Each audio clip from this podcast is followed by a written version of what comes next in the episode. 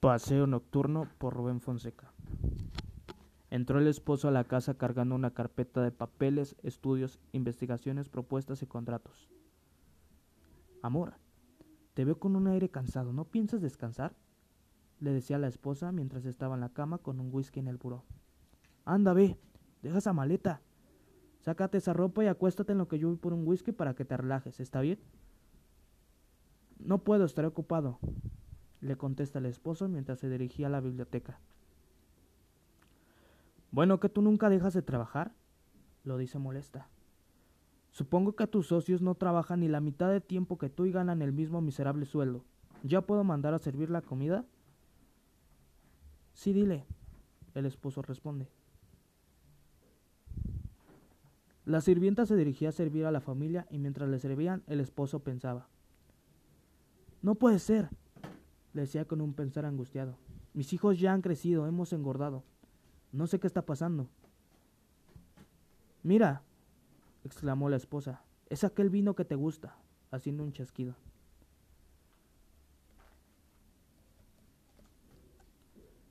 En eso el esposo seguía pensando con angustia y decía, mi hijo me pidió dinero para su café y mi hija me pidió dinero para su licor y mi mujer no pidió nada. Eso que tenemos una cuenta en conjunta. En eso el esposo le habla a su familia. Vamos a dar una vuelta. Ella le responde. No sé qué gracia tiene pasear todas las noches por el auto cuando costó una fortuna. Y eso que yo soy una mujer que no se apegó a lo material. Lo dice en voz seria. En eso el esposo salía de su casa solo, dirigiéndose al garage para meterse al auto y salir. Y decía, como siempre sin saber para dónde ir. Tenía que ser una calle desierta, en esta ciudad que tiene más gente que moscas. Llegué a una calle mal iluminada, entonces vi a la mujer. Puede ser ella. Aunque una mujer fue menos emocionante por ser más fácil. Apegué las luces, el auto y aceleré.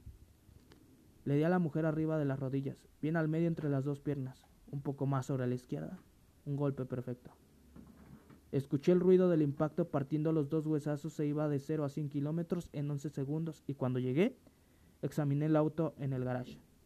Con orgullo pasé la mano suavemente por el guardabarros. Los parachoques sin marca. Pocas personas en el mundo entero igualaban mi habilidad en el uso de esas máquinas. En eso el esposo llegaba y ve a la familia viendo el televisor. Ahora sí ya estás descansado. Qué bien por tu, por tu paseo, le decía la esposa mientras estaba en la cama viendo el televisor. Voy a dormir, buenas noches a todos. Mañana tendré otro fastidioso día más en el trabajo, mientras se iba a la recámara.